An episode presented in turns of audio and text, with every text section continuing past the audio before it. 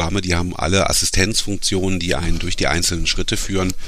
Und äh, das ist eigentlich nichts, wovor man Angst haben muss, auch selbst wenn man sich damit noch nie beschäftigt hat. Computerwissen. Leicht verständliche Computertipps. Der Podcast. Herzlich willkommen. Ich bin Uli Harras und verbunden mit Markus Sieg aus der Chefredaktion von computerwissen.de. Hallo Markus. Ja, hallo Uli. Markus, kurz ein, zwei Worte zu dir. Wir reden ja heute über Fotos bearbeiten. Das ist alles so deine Kernkompetenz. Erzähl mal, was machst du so?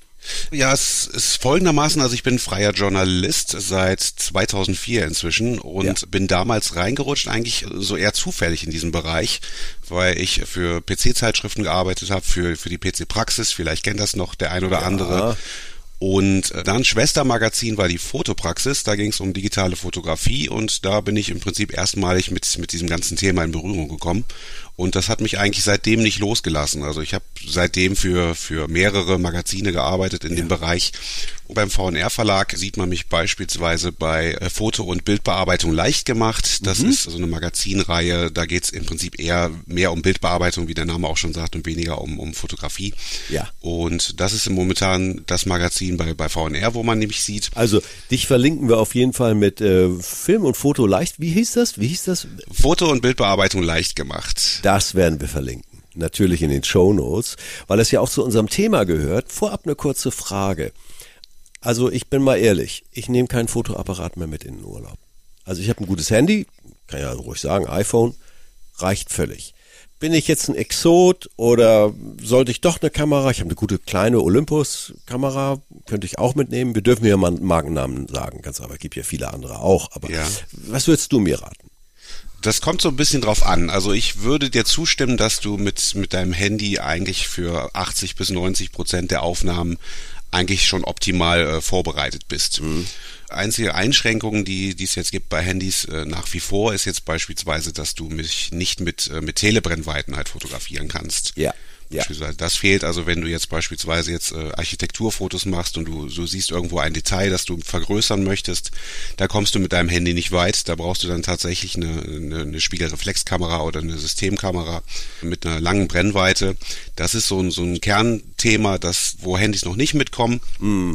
Oh, andere Geschichte ist jetzt beispielsweise die Geschwindigkeit, wenn es jetzt um Sportfotos geht. Ah, ja. Wenn es um Serienbildaufnahmen geht, dass du exakt den richtigen Moment äh, treffen willst, wenn jetzt beispielsweise beispielsweise jemand, weiß ich, beim, beim Basketball äh, ein Dunking macht oder solche ja. Geschichten. Und da, ja. da kommt das Handy, ist das Handy auch zu langsam. Aber sonst im Prinzip für, für die meisten Landschaftsaufnahmen ist das schon sehr, sehr gut. Also inzwischen, wirklich in den letzten Jahren hat sich da sehr, sehr viel getan. Und im Vergleich jetzt zu einer Kompaktkamera im Bereich von bis 300, 400 Euro, da kann ein Handy locker mithalten. Gar keine Frage. Was ich noch ein bisschen beschwerlich finde, ist dann die Aufnahmen, also gerade bei Apple, rauszubekommen aus dem Handy. Ja. Äh, vielleicht stelle ich mich auch dumm an, aber das ist ach, nicht schön. Da sind wir schon mitten bei der nächsten Frage. Manchmal hat man so nur One-Shot, ein Bild, ein Gruppenfoto. Darf ich Sie, ach, ich fotografiere Sie mal eben zusammen. Oh ja, und war dann leider Gegenlicht und naja, und du weißt schon. Ich habe nur eine Aufnahme, aber die möchte ich retten. Das ist doch genau der Grund, weshalb sich Fotobearbeitung lohnt. Gibt es noch andere Gründe? Na, es gibt eigentlich noch, noch viel mehr Gründe. Also mhm. bei der mhm. Fotobearbeitung geht es nicht nur darum, jetzt misslungene Aufnahmen zu retten, ja. sondern auch Standardaufnahmen zu verschönern. Also ja. beispielsweise jetzt äh, vor einem Jahr waren wir jetzt in, in Holland, Nordwijk an der See und haben da eine wunderschöne Aufnahme von der Strandpromenade gemacht. Ja. Bis auf ein kleines Detail, das ich auf, bei der Aufnahme nicht gesehen habe, da war eine Mülltonne.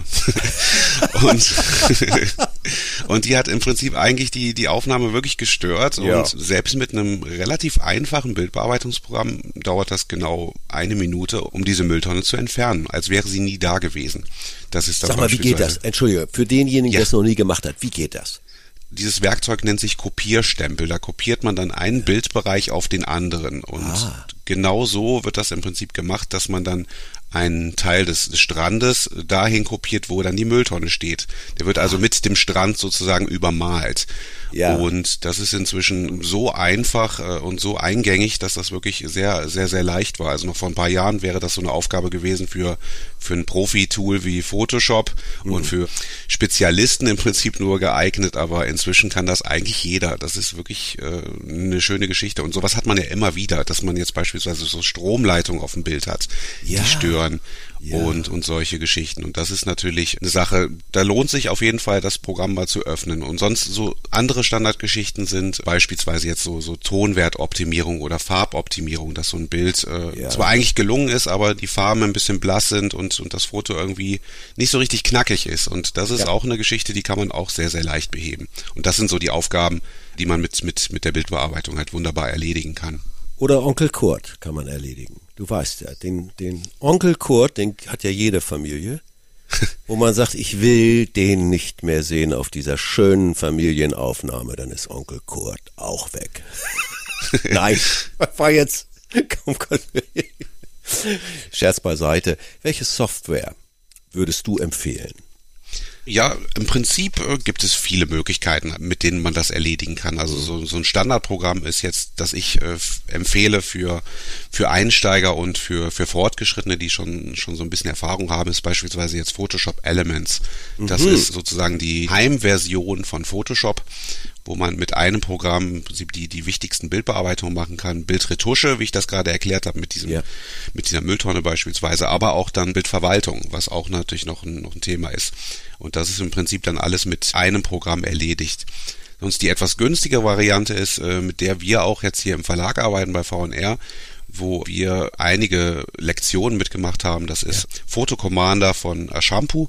Aha. Das ist auch eine schöne Lösung. Die hat auch noch den Vorteil einfach, dass da im Prinzip alles in einer Hand ist. Also von der Bildbearbeitung über die Bildverwaltung bis hin zur Präsentation, dass man jetzt eigene Fotokalender erstellt, dass man Postkarten erstellt, dass man Collagen erstellt. Mhm. Und das ist alles unter einem Hut. Und das ist im Prinzip auch noch so eine Lösung, die ich auch weiterempfehlen könnte. Markus, du gibst mir bitte Download-Links, die packen wir in die Show. Auf also jeden die Fall. Die Infos von diesem Podcast, klickt da bitte rein, da bekommt ihr alles. Ja, das klingt ja sehr. Wie, wie lange dauert das, bis ich so ein Programm beherrsche? Muss ich da wochenlang dran sitzen? Muss ich eine Schulung haben? Ich meine, ihr macht ja Schritt für Schritt in deinem Magazin, erklärst du ja viele Sachen. Das ist schon sehr, sehr, sehr hilfreich. Wie lange dauert das also, bis ich das einigermaßen kann?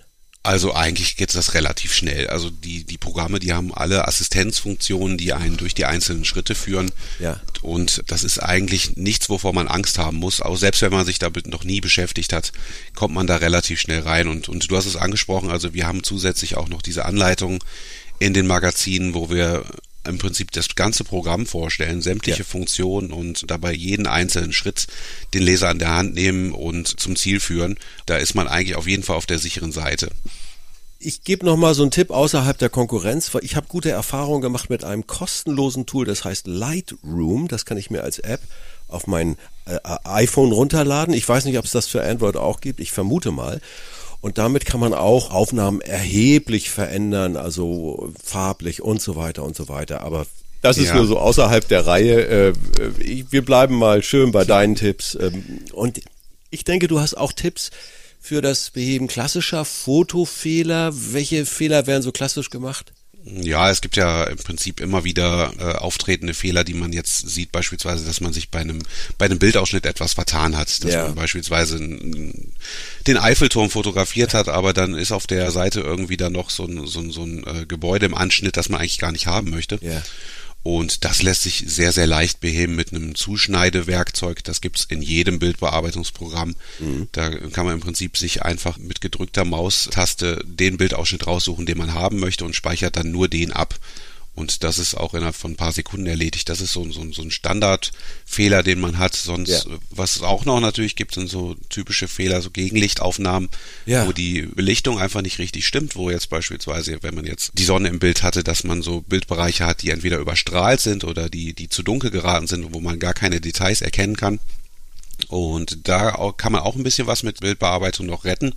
Allerdings nicht, was da viele häufig machen, dass die am Helligkeitsregler so ein bisschen drehen. Das Problem ist dann nämlich, dass das ganze Bild dann aufgehellt wird, also auch ja. die, die Teile, die schon überbelichtet sind. Ja. Und das hilft natürlich dann nicht weiter, sondern da geht's dann im Prinzip eher darum, da kann man mit einer Gamma-Korrektur arbeiten.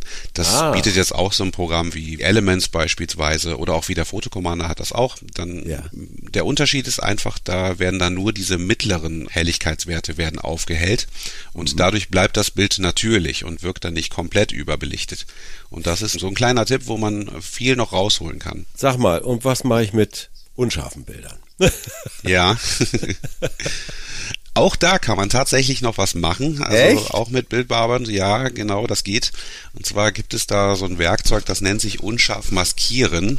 Aha. Und zwar funktioniert das im Prinzip eigentlich ganz einfach, dass sich das Programm dann anschaut, wo sind Übergänge zwischen einzelnen Pixeln oder Pixelfarben. Ja. Das kann beispielsweise jetzt so der Übergang von einem Haus zum Horizont sein. Ja. Und das wird dann nachgeschärft, indem da eine klare Kante eingesetzt wird, indem die Bildfarbe ein bisschen verändert wird, der Pixel, und dann wirkt das Bild schärfer. Allerdings ist das halt keine Wunderwaffe, da darf man sich jetzt nicht zu viel von erwarten, einfach weil das dann auch schnell dann etwas unrealistisch aussieht, das Bild, weil es einfach zu scharf ist. Und das ist so eine Geschichte, mal ein bisschen was kann man rausholen, aber das ist, wie gesagt, keine Geschichte, mit der man jetzt jedes Bild retten kann, das, das verschwommen oder unscharf ist. Das, das darf man da nicht erwarten. Lieber Markus, du hast Lust gemacht auf die Bildnachbearbeitung und das kann man ja alles Schritt für Schritt auch noch bei dir nachlesen. Herzlichen Dank für deine Tipps. Sehr gerne, hat mir großen Spaß gemacht. Und wir unterhalten uns natürlich weiter. Ich freue mich auf die nächste Folge. Bis dann, ciao. Bis dann, tschüss. Computerwissen. Leicht verständliche Computertipps. Der Podcast.